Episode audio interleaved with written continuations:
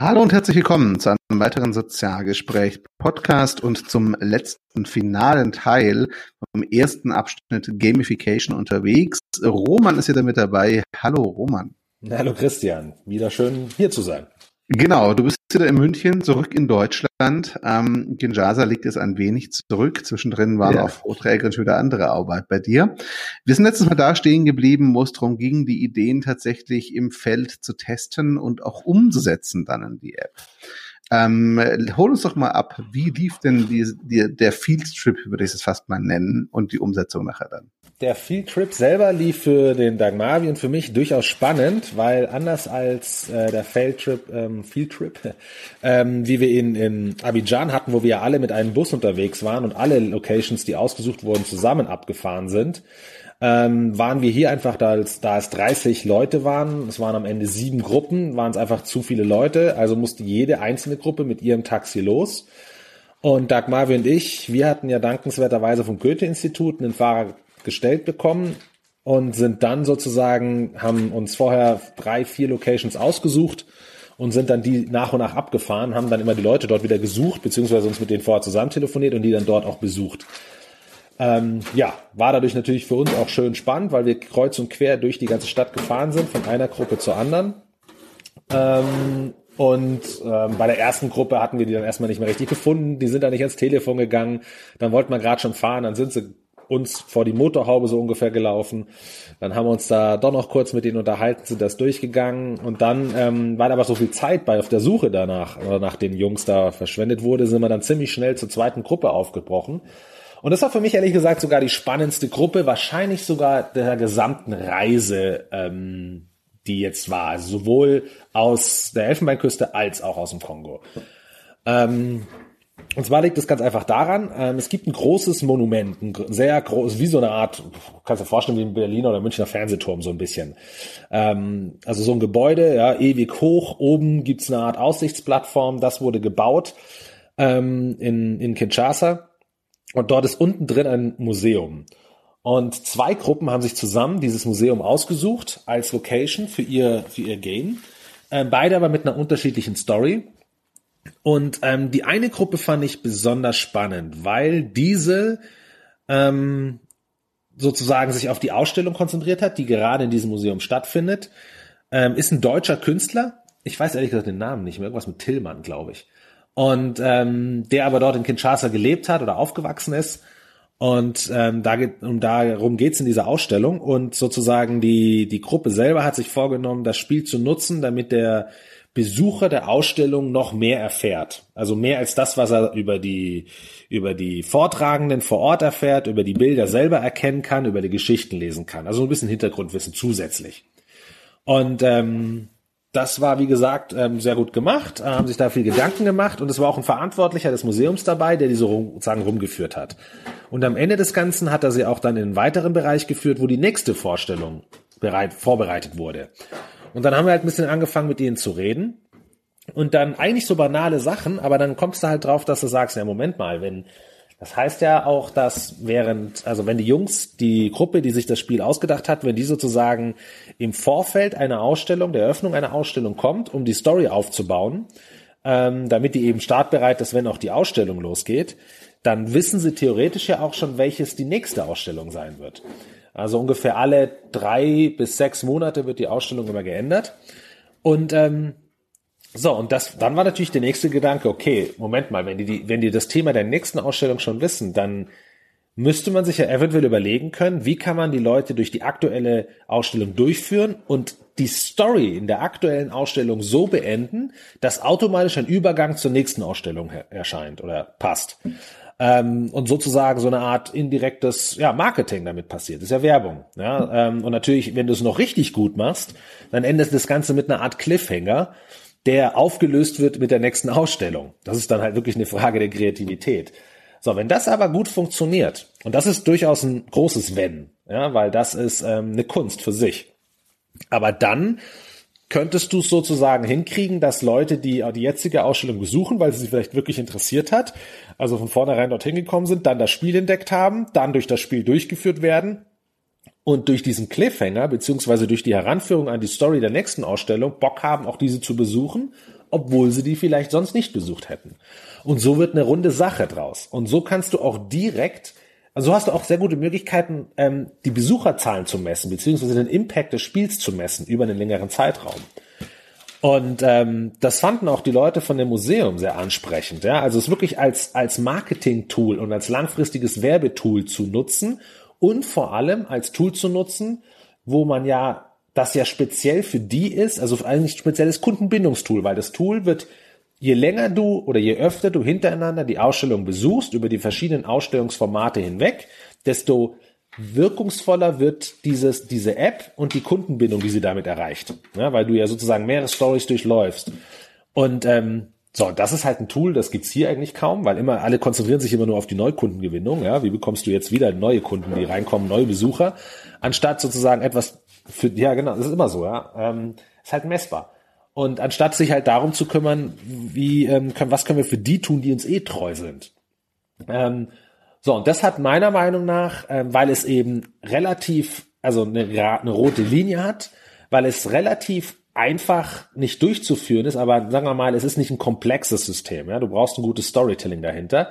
Die Idee ist relativ easy. Gleichzeitig kann es aufs Marketing einzahlen äh, und es ist messbar. Ähm, so, und das ist für mich daher vielleicht nicht unbedingt das aufregendste aller Projekte, aber auf jeden Fall das mit dem größten Potenzial, wirklich nachhaltig zu sein und wirklich auch langfristig laufen zu können, wenn das Team halt auch diese Konstanz besitzt und es durchzieht. Oder wenigstens einer von denen. Ja, und sowas begeistert mich natürlich sehr, weil da sind wir auch gleich schon wieder im Bereich Entrepreneurship, den die ja auch immer alle angesprochen haben. Und da besteht auf jeden Fall eine Chance, hm, sich mal anzugucken, was man daraus bauen kann. Das heißt, ihr hattet spannende Stories und hat auch, habt auch vor Ort im Feld einiges Spannendes gesehen, so wie das klingt, auf jeden Fall mit viel Potenzial. Wie lief denn dann die Umsetzung in die App ab? Das war ja der letzte Teil am letzten Tag dann.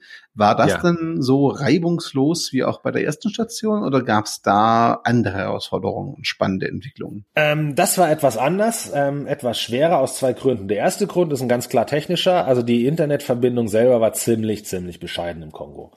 Ähm, auch das Hotel selber, das uns da zwei verschiedene WLANs zur Verfügung gestellt hatte. Wir hatten noch zwei so 4G-Router besorgt. Ähm, das hat alles nicht richtig funktioniert. So, und da du ja so diese App über den Backend, über einen Computer, also Desktop-Backend, ähm, äh, fütterst, hatten wir mindestens, weil wir sieben Gruppen hatten, eigentlich sieben Computer, die da rein mussten. Und das hast du einfach gemerkt, das funktioniert nicht. Ja, die nehmen sich gegenseitig Bandbreite weg, wenn es mal funktioniert. Und ähm, so war das ein ziemliche, eine ziemliche Warterei den ganzen Tag. Also es kam nicht so richtig in diesen Fluss rein, diesen Entwicklungsfluss, den wir in der, an der Elfenbeinküste so schön erreicht hatten.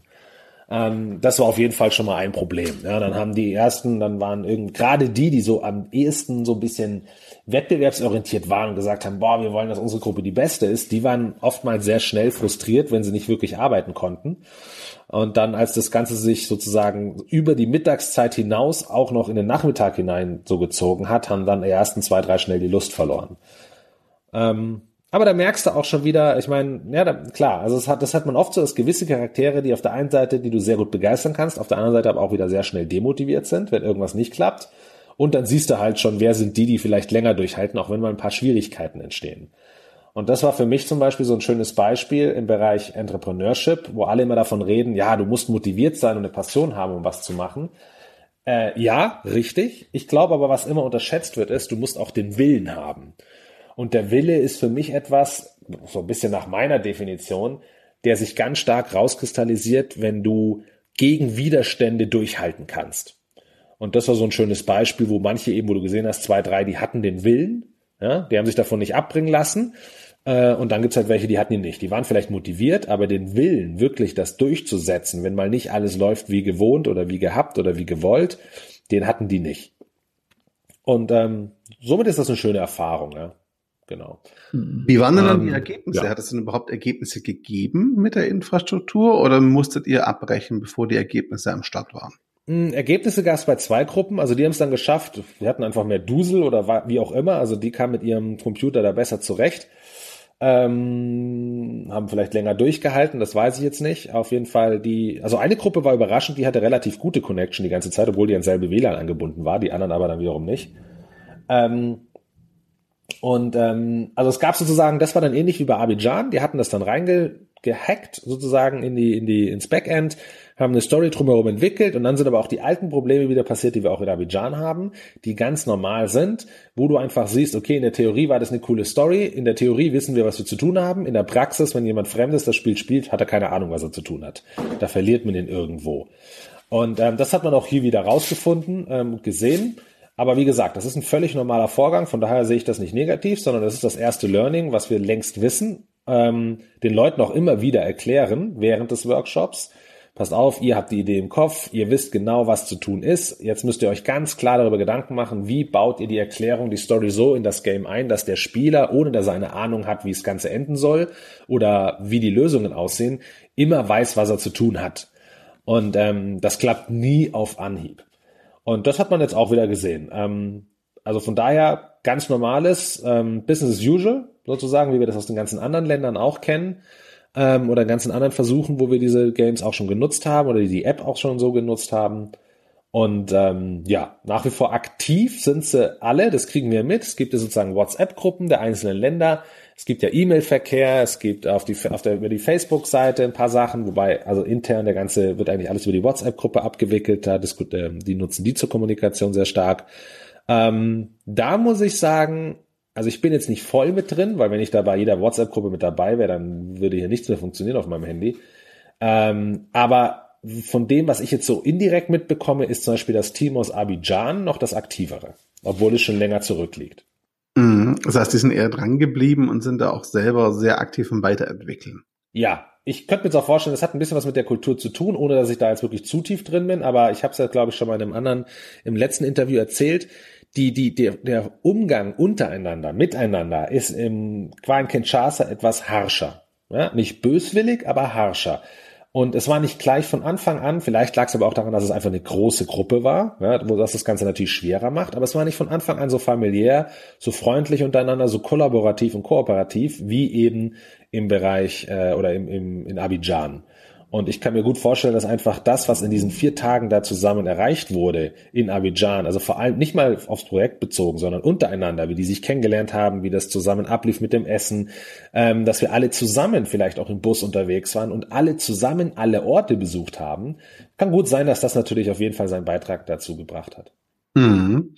Also klingt auf jeden Fall so, als wäre in Abidjan deutlich mehr Zusammenhalt da gewesen und mir so ein, wir sind ein Projekt, eine Gruppe und wir helfen uns gegenseitig.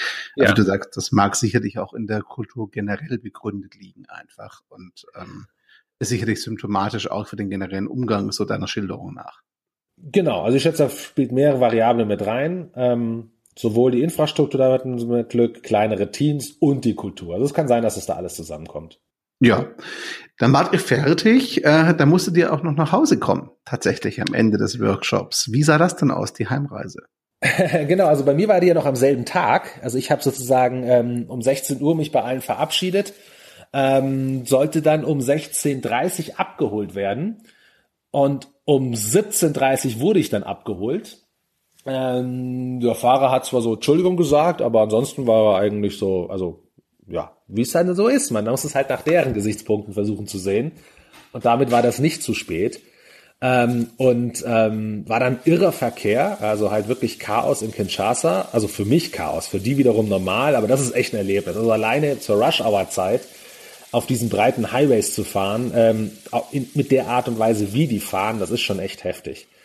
Ähm, genau, und dann kam, kamen wir an. Also ich kam trotzdem der, der muss man auch wieder sagen, ich meine, da gehen ja kaum Flugzeuge raus. Ja? Also an dem einen Tag sind zwei Flieger gegangen, einer nach Paris, einer nach Brüssel und der nächste Flieger ging irgendwann abends am nächsten Tag. Also da ist ja nicht viel los. Und dementsprechend hast du auch jetzt nicht unbedingt den Riesenverkehr, musst nicht riesig anstehen.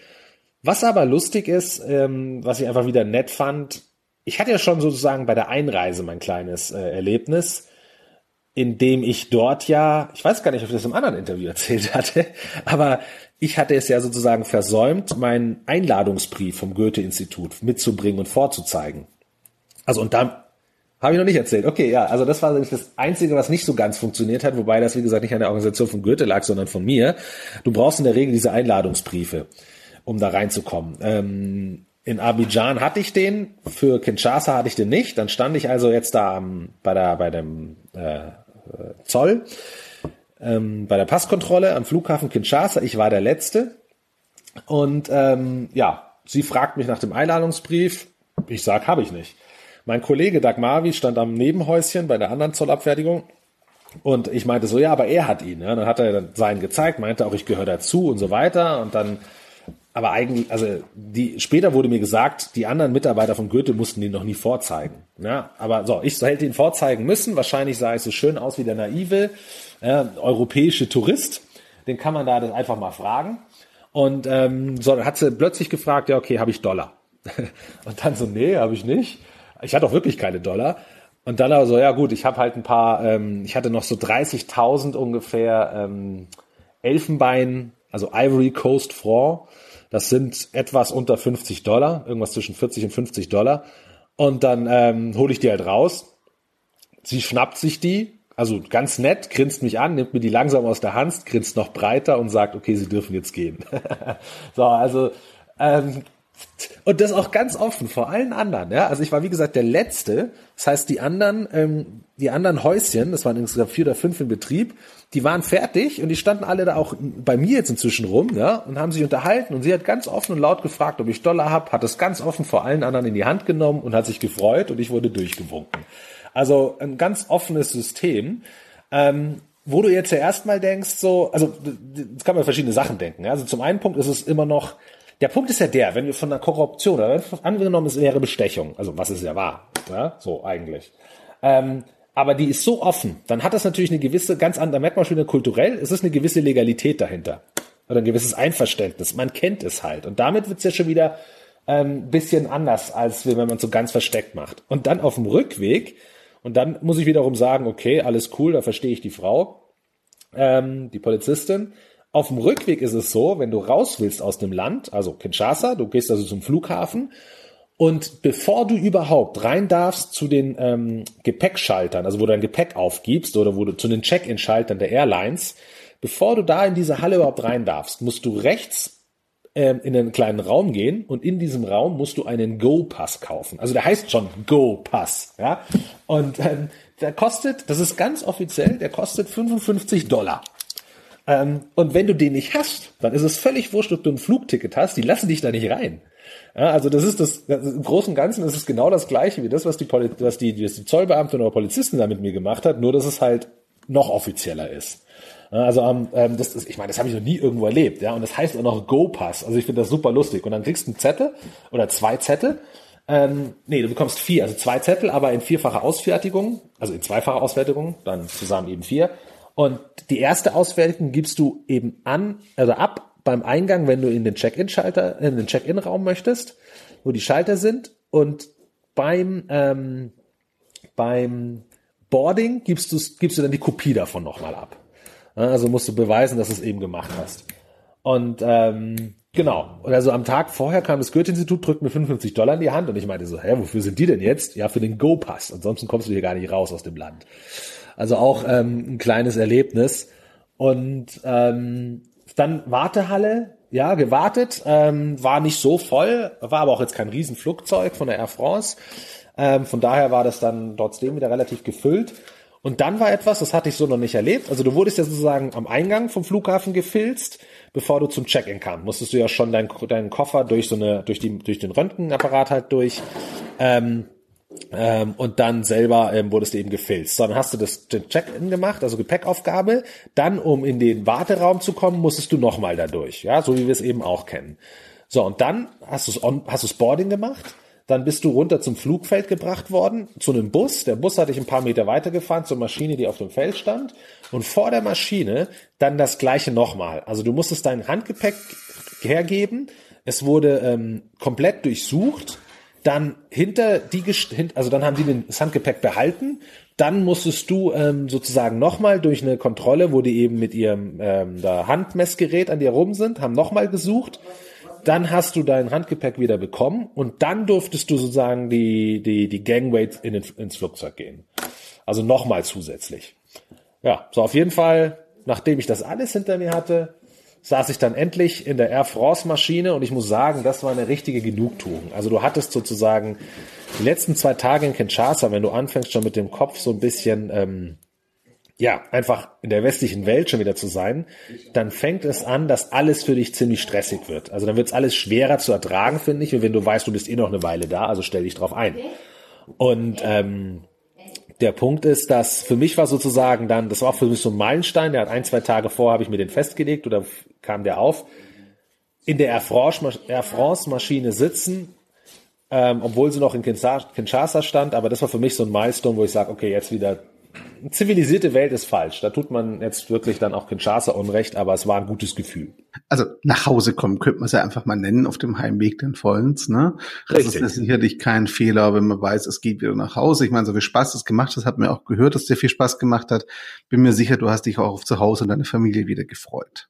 Klar, logisch, vollkommen, ja. Und dann, klar, du bist schon ganz in einem anderen Gedankengang, dein Gehirn funktioniert schon wieder anders, man freut sich tierisch drauf und dann ging's zurück, Flug war relativ simpel, Paris gewartet, dann ähm, nochmal kurz und dann am nächsten Morgen um sieben kam ich in München an.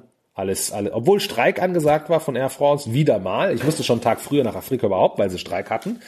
Dann haben sie wieder Streik angesagt, äh, als ich zurück war, aber es, die ganze Zeit hieß es, der Flug geht.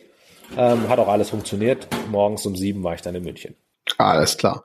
Ähm, jetzt bist du schon ein paar Tage wieder da, hast zwischendrin ja auch hier wieder gearbeitet, gestern mal Vortrag angesagt. So im Rückblick, was bleibt denn für dich so als prägender Eindruck der ersten Reise? Müssen wir betonen, da kommen ja noch andere zwei Wochen Phasen im Rahmen des Projekts. Das Projekt ist ja noch, weiß Gott, nicht abgeschlossen. Das war es ist der erste Schritt. Aber was bleibt mhm. im Rückblick von dieser ersten Reise jetzt für dich hängen? Was ist so dein erstes Zwischenfazit? Also auf jeden Fall Extreme. Das heißt, auf der einen Seite hast du das Extrem dessen, dass es schon so ein bisschen ist, wie man sich vorstellt. Also gerade wenn du so Städte besuchst oder in die, in die, in die Slums der Städte gehst, oder nicht mal Slums, sondern wenn du ins Zentrum der Städte gehst, ja, wo einfach Menschenmassen hast, wo du die Leute hast, die in irgendwelchen Hütten ähm, an einem Straßenrand äh, leben und eben da gleichzeitig verkaufen, Händler sind, wo du ähm, du siehst überall Müll rumliegen, die Infrastruktur ist eigentlich da, jeder ist für sich selber zuständig. Ähm, das ist das eine. Auf der anderen Seite aber auch wiederum gar nicht, also wieder dann wieder sehr zivilisiert in gewissen Dingen, also die sehr westlich sind. Gerade wenn natürlich in den Hotels, in denen wir untergebracht wurden, die Service, den Dienstleistungen, die wir dort erlebt haben. Ähm, das war, das war schon sehr spannend. Ähm, gerade auch, also das Essen war super, also genial, das hat Spaß gemacht, wirklich auch verschiedene Dinge auszuprobieren, auch sehr, sehr gute, auch eine große Vielfalt. Gibt, und es gibt da genauso klassische Restaurants und alles. Ähm, ich habe mich durch verschiedenste Biersorten durchprobiert, also so ein bisschen fast wie in München. Ähm, dann, ähm, äh, ja, dann auch gewisse andere Dinge, wo man einfach sagt, okay, weißt du, du richtest dich hier ein, du kaufst dir Klamotten, die irgend so ein Anti-Mitten-Zeug eingewebt haben und so weiter. Also dann bist in Abidjan kein einziger Moskito da gewesen. Äh, in Kongo waren abends und morgens schon ein paar Moskitos, aber auch relativ wenig. Ähm, dann irgendwann, also du, du kaufst dir tausend Sachen, damit du da geschützt bist und nach zwei Tagen rennst du dort auch in T-Shirt rum, bist halt gegen die Sonne noch gescheit eingecremt. Das DEET, also dieses krasse Moskitoabwehrmittel, haust du auch nicht mehr so drauf. Äh, man will sich auch irgendwie anpassen, äh, rennt dann also so ein bisschen rum, wie die eher rumrennen. Ähm, ja, genau. Also das ist so ein bisschen dieses Erlebnis. Ja. Du gehst da auch hin und denkst, boah, du bist jetzt da ein bisschen so die Attraktion als Weißer. Bist natürlich jetzt nicht. Ja. Also wenn du da nicht irgendwo im Busch bist, die kennen das natürlich. Da rennen genug andere Weiße auch rum. Ähm, also so ein bisschen naiv geht man da immer wieder ran, beziehungsweise denkt man sich halt, was für ein Abenteuer könnte da passieren. Und am Ende ist es rela relativ normal. Was das Ganze spannend macht, ist halt dieser krasse Kulturunterschied und natürlich auch zum größten Teil der, der Kulturschock. Aber ähm, nie so negativ, dass ich jetzt mich nicht mehr freuen würde auf die nächsten zwei Reisen. Ja, das klingt doch auf jeden Fall sehr, sehr gut. Jetzt muss ich natürlich noch die so ein bisschen fachliche Frage stellen. Dein Eindruck vom Impact. Ähm, du hast vorher schon gesagt, die WhatsApp-Gruppen sind noch aktiv, ganz klar. Ist dein Gefühl mhm. oder deine Hoffnung, dass das eine dauerhafte Wirkung hinterlässt, das Projekt? Ja, die Hoffnung natürlich, klar ähm, ich glaube, dass die ambitionierten Ziele oder ich glaube, was man halt immer unterschätzt, und das ist immer, wenn man sein eigenes Baby hat, man unterschätzt, nee, anders überschätzt, man übersch äh, weil man selber ja so ein Projekt so liebt, dass man selber in den, ähm, ins Leben ruft. Ja? Ähm, ob du jetzt deine eigene Firma aufbaust mit deinem Produkt oder ob es eben um so ein Projekt geht, was mal, was für ein paar Wochen oder jetzt in dem Fall sind es ja fast zwei Jahre, es läuft. Ähm, man überschätzt immer, wie geil es doch die anderen finden müssten. Ähm, ja, also das ist immer so. Äh, man selber hat eine gewisse Vision dahinter, Motivation, so und die anderen, für die ist es halt eine Gelegenheit, die sich gerade ergibt. Ja, die hätten sonst, da geht, bei denen geht ihr Arbeitsalltag, ihr Lebensalltag ganz normal weiter. So, und jetzt war es halt irgendwann mal so, dass sie vor zwei, drei, vier Monaten haben sie plötzlich mitbekommen, wie auch immer, gab es unterschiedliche Ansätze, dass eben das Goethe-Institut so ein Projekt ins Leben ruft. Wer will mitmachen? Okay, dann haben, die, haben sich ein paar gemeldet ähm, und haben sich das Ganze angeguckt. Es waren auf jeden Fall vier Tage, die den allen gefallen hat, ja, weil es meine, es gab auch immer gutes Essen, ja, es gab eine gute Unterkunft, gute Verpflegung, also Unterkunft jetzt nicht, die haben wir nicht bei uns im Hotel gepennt, aber ja, der Tag selber war interessant. Wir haben ähm, Tools ausprobiert, es war, wurde dafür gesorgt, dass sie selber auch gewisse Ecken vielleicht ihrer Stadt kennenlernen, wo sie sonst eigentlich nie hinkommen. Ähm, ist ja bei diesen Riesenstädten nicht ganz so unwahrscheinlich. Es gibt ja sogar hier in München Ecken, wo ich noch nie war. Ähm, und von daher war das auf jeden Fall so schon mal eine interessante Sache. So, dass jetzt ungefähr alle so begeistert sind wie wir, beziehungsweise natürlich die Projektleiter des Projekts. Ähm, nein, also so naiv kann man nicht sein und darf man nicht sein. Dass ähm, ich glaube sogar, wenn, mal ganz ehrlich, ich glaube, dass wenn lang nachhaltig was drin passiert, dann ist das weniger, weil es wirklich dieses Projekt ist mit dem Thema, sondern es ist, dass jemand, und das glaube ich, mit, nachdem man sich so lange mit ihm unterhalten hat, dass ein, zwei, drei Teilnehmer der Gruppen ähm, darin eine Chance für sich sehen, in einem Gebiet sich was aufzubauen, was noch relativ un, also wo es einfach keinen Wettbewerb in dem Land gibt, ja, wo man einfach Pionier sein kann. Und das können die. Also dieses, diese Pionier und was anfangen, ja, und Gelegenheiten erkennen, wahrnehmen und was daraus machen, da sind die besser als wir. Und sozusagen diese Gelegenheit wahrnehmen, dranbleiben. Das ist aber ihre Grundmotivation, aber dadurch natürlich auch dieses Projekt weiter voranbringen. Ähm, so, zum einen glaube ich, ist es das, was das Ding nachhaltig weiter prägen wird. Das ist nicht der Grund, weshalb jemand, ich glaube, weshalb die meisten Leute vielleicht im Goethe-Institut oder ähm, glauben, dass das Projekt weitergebracht. Also es wird nicht wegen sein, hey, wir machen doch was für eure Städte, sondern die Premiere wird, Premiere äh, Grund wird wie gesagt sein, ich mache hier was für mich, Entrepreneurship, aber ich nutze dieses Projekt um das für mich aufzubauen. Ähm, was ist völlig, das ist völlig legitim und wie gesagt, das hat auch nichts damit zu tun, dass man da irgendwie, dass die, dass die Projektleiter da ein bisschen naiv sind oder sowas, sondern das kenne ich aus meinem eigenen Unternehmen. Ähm, man selber muss sich immer ver, wieder vergewissern, dass die eigenen Mitarbeiter als Unternehmen natürlich nie so begeistert lieben werden, wie man selber, der das aufgezogen hat. Genau, ähm, das ist das ist das eine. Und ähm, ja, und dann muss man einfach mal schauen, ein großer Knackpunkt, ob das wirklich nachhaltig funktionieren wird, ist dann natürlich auch die Institute selber vor Ort.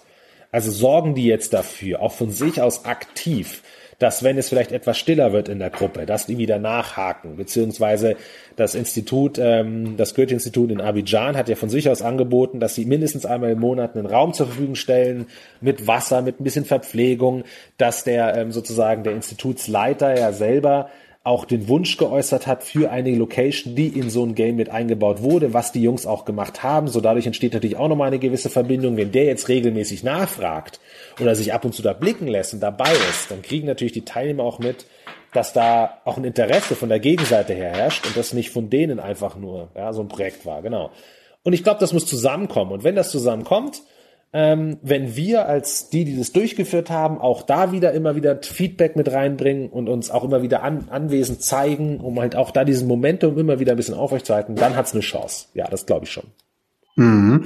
Das heißt, man muss es weiter am Leben halten und glaube ich auch mit Input ja. einfach begleiten, das Ganze. Es ist nicht vorbei jetzt, wie man vielleicht denken könnte. Ja. Ähm, das gilt jetzt sicherlich für die beiden Länder, wo ihr jetzt wart. Lass uns noch einen letzten Blick nach vorne werfen. Das ist jetzt erstmal der Abschluss der ersten Reise. Das heißt auch der letzte Podcast, der letzte Beitrag dazu. Wir werden beide noch, du bei dir im Blog, ich bei mir im Blog, nochmal zusammenfassende so Artikel dazu schreiben. Aber ja. gib uns einen kurzen Ausblick unseren Zuhörerinnen und Zuhörer. Wann geht denn die nächste Reise los? Ähm, am 21. Mai geht es zurück und zwar geht es dann nach, ähm, den, nach Togo, glaube ich. Also es geht nach Togo und nach Burkina Faso. Auf der Reise, ähm, frag mich jetzt nicht, ich glaube Togo war das erste Land. Ähm, das wird sehr spannend aus zwei Gründen. Der eine Grund ist, Togo war mal eine deutsche Kolonie. Also da bin ich schon ein bisschen gespannt. Also zum einen ähm, kann man da noch irgendwas von sehen? Gibt es irgendwelche Hinterlassenschaften? Ja? Äh, keine Ahnung. Also das finde ich einfach spannend. Auch wie sind Deutsche dort vielleicht angesehen? Ja, also wenn es jetzt eine frühere Kolonialmacht war, dann ähm, könnte man ja denken, ähm, vielleicht nicht so gut. Muss man einfach mal gucken. Ähm, Und das andere ist halt Burkina Faso. Burkina Faso ist von den sechs Ländern, in denen ich unterwegs bin, bestimmt das, äh, sagen wir mal, noch kritischste. Ähm, einfach wo, wo noch Unruhen ab und zu sind. Ähm, das ist ja noch gar nicht so lange her, dass da äh, erst auch wieder ein Bombenanschlag war. Das ist der, also man darf, natürlich muss man jetzt, ähm, es ist so, das Goethe-Institut prüft das alles ganz genau. Und wenn die das Gefühl haben, hier sind immer noch Unruhen und das kann wieder passieren, dann würden die mich da gar nicht hinlassen. Ja, von daher ist Genau, also ist da durchaus eine gewisse Sicherheit. Auch natürlich, du meldest dich ja dann immer an äh, auf so einer Liste, ähm, wenn du diese afrikanischen Länder bist, dass die Botschaft weiß, dass du kommst, dass du da bist, wann du wieder weg bist, dann bekommst du von denen auch eine Nachricht. Also ist jetzt nicht so, dass ich da komplett ins Krisengebiet reise, aber trotzdem ist das ähm, noch das von den sechs Ländern, das am die größten Unruhen hat, was am wenigsten gesettelt ist, sozusagen. Sagen wir es mal so. Ähm, ja, und dann ist das Goethe-Institut in Burkina Faso auch ein ganz, ganz kleines, genauso wie in Kinshasa. Das heißt, es wird nur von einer einzigen Person geführt. Ähm, es gibt eigentlich nur einen einzigen Angestellten. Äh, diesem, also das ist dann sozusagen diese deutsche Person, ein Goethe-Institut. Natürlich gibt es dann immer ein paar Helfer, die angestellt sind, Freelancer, aber das ist dann ähnlich wie in Kinshasa. Das ist natürlich was anderes wie das große Institut, was wir hatten an, in Abidjan an der Elfenbeinküste, was wirklich ein großes Institut räumlich gewesen war, ähm, von der Räumlichkeiten her war, was infrastrukturell gut ausgestattet war, was mehrere Angestellte hatte. Das macht das Ganze natürlich auch nochmal spannend und ja, wahrscheinlich ein bisschen impro äh, improvisationsmäßiger. Mhm. Das heißt, es bleibt spannend, es wird auf jeden Fall wieder spannend. Ähm, ich glaube, ich kann an der Stelle mal Danke sagen. Und zwar Danke auch an alle Zuhörerinnen und Zuhörer, die uns sich auch bei uns gemeldet haben. Wir haben ja doch Feedback oh, ja. bekommen, ganz Positives, was uns beide, glaube ich, sehr freut, dass das Ganze auch ja. gut aufgenommen wird. Ähm, und wir würden uns natürlich freuen, wenn ihr uns auch gewogen bleibt für die nächste Runde. Wie viele Reisen stehen insgesamt noch an? Also insgesamt noch zwei, also vier Länder, mhm. immer zwei pro Reise, also habe ich noch zwei Reisen vor mir. Okay, das heißt, liebe Zuhörerinnen und Zuhörer, euch erwartet noch weiter Material. Wir werden es weiterhin so halten wie bisher. Podcast dann auf Medium sammeln und den Abschluss einmal übersichtlich zusammengefasst nach den Reisen auf den jeweiligen Blogs. Ich glaube, das hat sich ganz gut bewährt, das System. Wir werden ein bisschen Struktur reinkriegen. Diesmal war es ein bisschen unregelmäßig. Dafür muss ich mich entschuldigen. Das lag bei mir. Wir haben aber schon daraus gelernt und werden das nächstes Mal etwas besser strukturieren. Das sei versprochen an der Stelle. Ja, ja, gut. Jetzt muss man, das lag ja nicht nur an dir. Das stimmt jetzt nicht. Ja, also man muss halt natürlich auch immer unsere beiden Terminpläne ähm, unter einen Hut bringen. Dann hat man nun mal Online-Connections-Probleme. Ich, davon gehe ich übrigens aus, dass das in Burkina Faso auf jeden Fall auch wieder so sein wird. Genau. Ähm, Togo hoffe ich ein bisschen drauf, dass es ähnlich wie in Abidjan vielleicht ist, also relativ gut und stabil. Burkina Faso wird wahrscheinlich etwas aufregender in der Richtung auch sein. Ähm, aber von daher musst du dir diesen schwarzen Peter jetzt nicht anziehen. naja, es liegt ja immer noch, wenn ihr das hier hört, eine Folge bei mir zum Schneiden. Die geht dann online, bevor ihr das hier hört, natürlich. Aber ja, wir arbeiten dran. Es war der erste Aufschlag. Ich denke, der hat schon relativ gut funktioniert. Wir haben daraus gelernt. Wir werden das auf jeden Fall noch ähm, besser strukturieren, auf jeden Fall daraus lernen. Und wir freuen uns auf jeden Fall auf mehr Feedback natürlich auch. Mal gucken, ob wir vielleicht auch nächstes Mal Fragen sammeln und Co. Da überlegen wir uns ein bisschen was. Ja, ich sage auf jeden Fall ganz herzlichen Dank, ähm, dass wir das so machen konnten, Roman, und dass du dir auch die Zeit genommen hast und dass wir das begleiten durften, das Projekt. Danke dir. Ja, ich danke. Ist ja unglaublich. Man braucht ja, man merkt ja auch, sowas ist einfach Aufwand. Ja? Also äh, wird dann doch geschnitten, nochmal ähm, Ton, äh, die Qualität passt nicht immer. Ähm, von daher ist die Nachbearbeitung. Ich bin jemand, der die immer unterschätzt ähm, immer auch böse Blicke dafür ähm, erntet und dann aber ähm, immer wieder froh ist, wenn es ist unglaublich, wenn sich Leute da hinsetzen. Ja, das ist Wahnsinn. Von daher vielen, vielen Dank, Christian. Und ja, vielen Dank auf jeden Fall, muss ich auch sagen, an die Leute, die uns hier begleitet haben. Das Feedback hat mich schon sehr überrascht. Also vor allem in der Art und Weise, wie aktiv es war. Also es war nicht nur so, dass man, wenn man nachgefragt hat oder wenn man sich mal so trifft, dann die Leute gesagt haben, ja, übrigens, coole Sache, sondern es gab wirklich direkt ähm, Ansprachen, Kommentare, ähm, auch Leute, die das bei sich selber gepostet haben, ähm, von sich aus, ähm, dass sie das eine coole Aktion finden insgesamt. Ähm, also es war ja wirklich eine sehr akt also wir sagen ja selber, Christian, du und ich immer, Reichweite, Impressionen, völlig egal. Das Einzige, was zählt, ist Engagement, Engagement der Leute. Und das ist wirklich ähm, cool gelaufen bei dem Projekt. Von daher vielen, vielen Dank an alle. Definitiv. Und liebe Zuhörerinnen und Zuhörer, nochmal zum Abschluss jetzt danke an euch auch fürs Zuhören, für eure Zeit und Aufmerksamkeit. Wir hören uns wieder bei der nächsten Reise, wenn Roman sich dann wieder auf den Weg macht. Ähm, ihr kriegt es euch rechtzeitig mit über die Netzwerke und auf Medium lest ihr das Ganze nochmal, auch bei Roman im Blog und bei mir im Blog. Folgt uns da einfach auf unseren sozialen Netzwerken. Ich glaube, dann kriegt es mit. Das war's. Herzlichen Dank. Die erste Reise ist soweit weil die nächste folgt bestimmt. Ciao zusammen. Ciao.